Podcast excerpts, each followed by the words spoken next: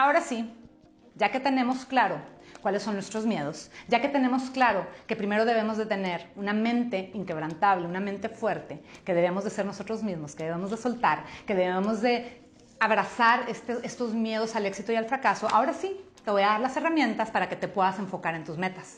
Lo primero que te tienes que preguntar es,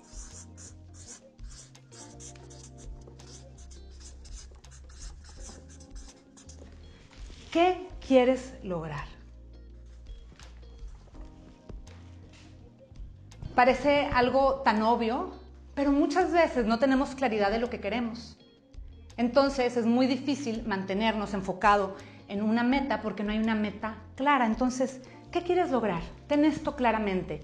Y para tenerlo aún más claro, dime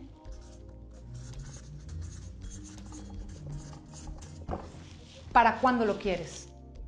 Entonces tú tienes claro qué quiero lograr, incluso por qué lo quiero lograr y para cuándo lo quiero lograr. Esto va a empezar, te va a empezar a ayudar a que te organices, a que las tareas que hagas diariamente, las acciones que tomes, te acerquen a tus objetivos. Lo segundo, lo segundo que te diría, una vez que tienes claro qué quieres, por qué lo quieres, para cuándo lo quieres, es que tengas una meta a no más de tres años. ¿Qué es lo que quisieras lograr en tres años? Dímelo basado en transacciones, en ingreso, en número de vidas impactadas. ¿Cuál es tu meta a tres años? ¿Cuál es esa visión que tú quieres lograr? ¿Y por qué es importante? Porque lo que hagas hoy va a tener un impacto en tus resultados a tres años. Lo que haces hoy está construyendo tu futuro.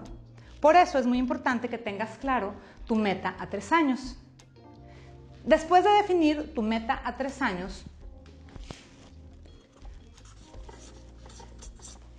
ten una meta a un año. Tienes tu meta a largo plazo, tienes tu meta a mediano plazo, que puede ser un año, porque esto también te va a dar claridad de cómo vas a dividir tus trimestres, cómo vas a dividir tus meses, cómo vas a dividir tus semanas, tus días, tus horas. Después de que definas qué es lo que quieres en un año,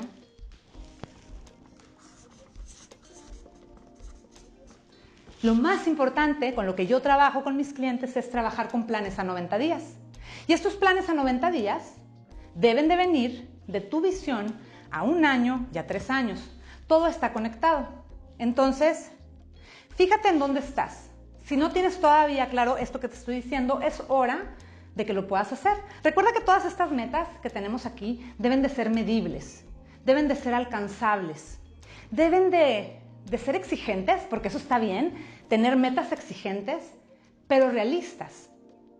Cuando tienes una meta demasiado inalcanzable, lo único que va, que va a suceder es que te vas a frustrar. Y no queremos frustración, queremos felicidad. Y la felicidad se alcanza cuando empezamos a lograr todo lo que queremos, todo lo que está en nuestro corazón, en nuestra mente. Entonces, por eso es importante que tus metas las definas basadas en, cosas que puedas medir y en cosas reales. Pero siempre, siempre supera un poquito tu expectativa. Si normalmente hubieras puesto una meta de 10, tal vez pon una meta de 11. Eso puede hacer toda la diferencia para que te esfuerces más tal vez no vas a alcanzar el 11, tal vez, tal vez alcanzas el 10.5 o tal vez alcanzas el 10 y eso es increíble. Eso va a hacer que te sientas satisfecho, que te sientas feliz. A esto yo le llamo mi plan 3190, que es parte de mi metodología. Tener claro entonces tu visión, tus objetivos medibles y alcanzables, con un poquito más de expectativa, Tres años, un año, 90 días. Una vez que tú tienes claro esto, y esto lo puedes, de verdad lo puedes hacer si dedicas algunas horas, un día a la semana, para hacer este trabajo. Este trabajo es importantísimo en tu camino al éxito. Y este incluso lo tienes que estar revisitando cada X tiempo.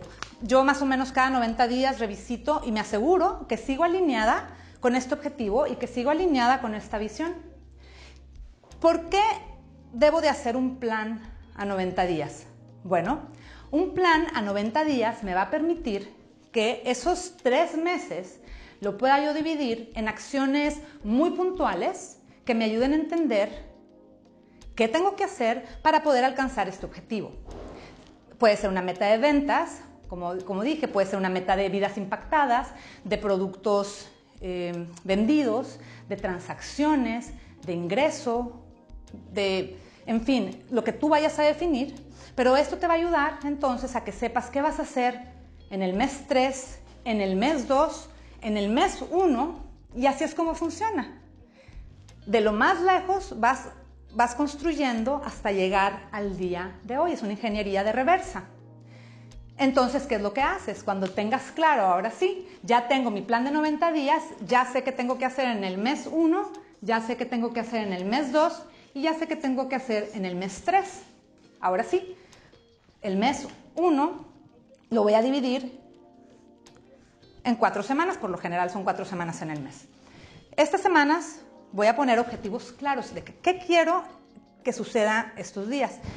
Tengo que tener la producción de mis, de mis videos listo, editado y al aire.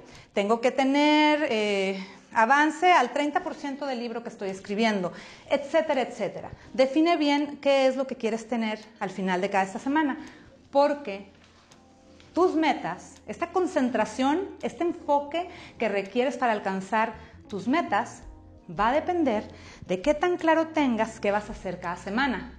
¿Y qué crees? Esto todavía lo podemos, lo podemos deconstruir más.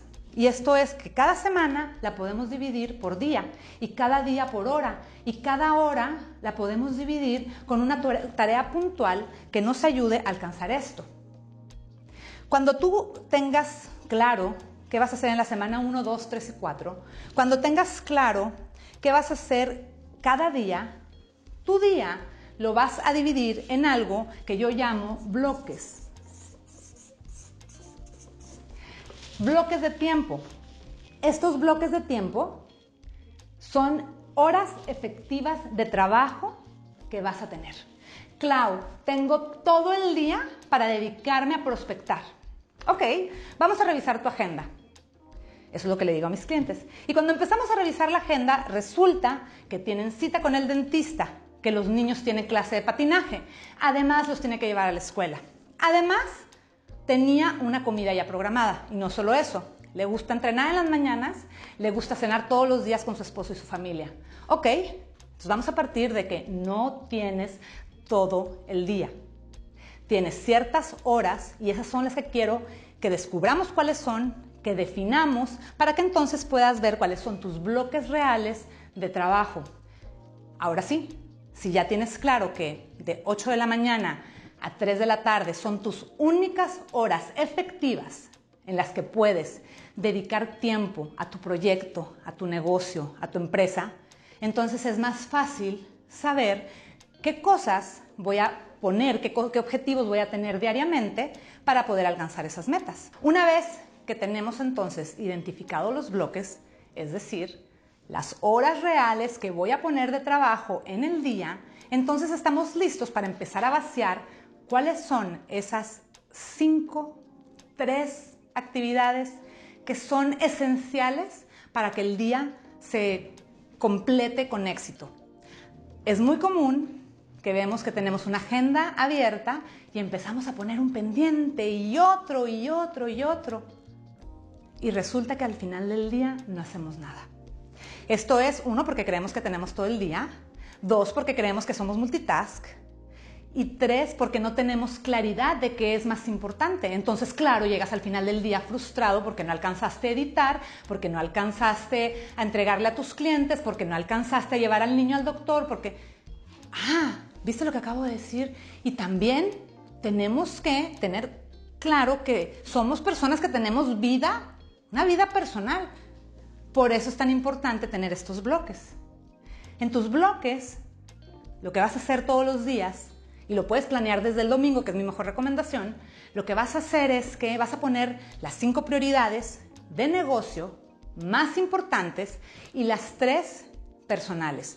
Clau, pero tengo más personales. Ok, mientras que sean urgentes, que sean cosas que tengas que resolver, deja tiempo para tus cosas personales. Es muy importante, porque a veces empezamos a patear esa cita con el cardiólogo que es tan importante, esa cita con el dentista que, venimos posponiendo por meses. Es importante no dejar otros dos meses la ropa en la tintorería, etc. Es importante que tengas claro qué cosas a nivel personal necesitas palomear, necesitas terminar para que te den también paz mental. Y no solo eso, para asegurar que estás en completa salud, que estás en completa paz, que estás tranquilo.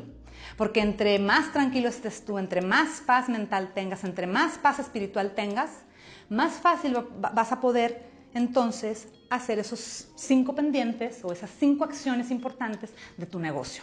En mi programa, yo enseño a mis clientes a descomponer sus negocios en muchas piezas, en diferentes piezas, las cuales son piezas importantes. Esas piezas, a su vez, les pido que lo deconstruyan aún más en todas esas cosas que tienen que hacer para que su negocio funcione. Vamos a suponer que tienen que dividir su negocio en la parte administrativa, en la parte financiera, en la parte de servicio al cliente, marketing, ventas, estrategia, etc. ¿Por qué es importante tener definido cuáles son los componentes de tu negocio? Porque esto te va a permitir que puedas saber cuáles son las cosas que tienes que hacer de cada tema que son importantes, que son urgentes o que tal vez no son tan importantes ni tan urgentes, pero que en algún momento se van a tener que hacer. Esto te va a ayudar para que cuando tengas tu meta semanal y tu meta diaria, que todo esto esté alineado con tus 90 días, con tu año y con tu visión a largo plazo.